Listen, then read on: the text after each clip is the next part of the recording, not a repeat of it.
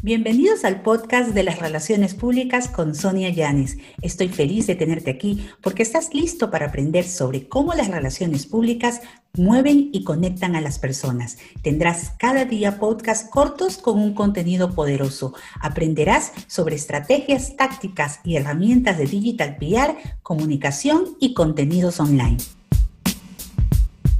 La dependencia excesiva de un vocero, es decir, Hablar con una sola voz no significa tener un solo vocero.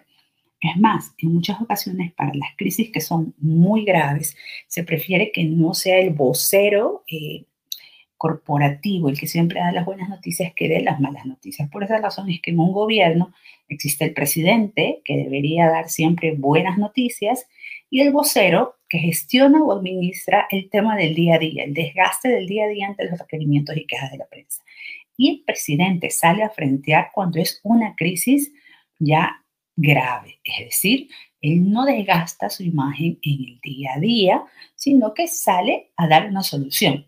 Cuando ya la crisis, cuando ha habido una crisis que es grave, él sale directamente a pedir a la gente calma y a ofrecerle las soluciones y a manera de.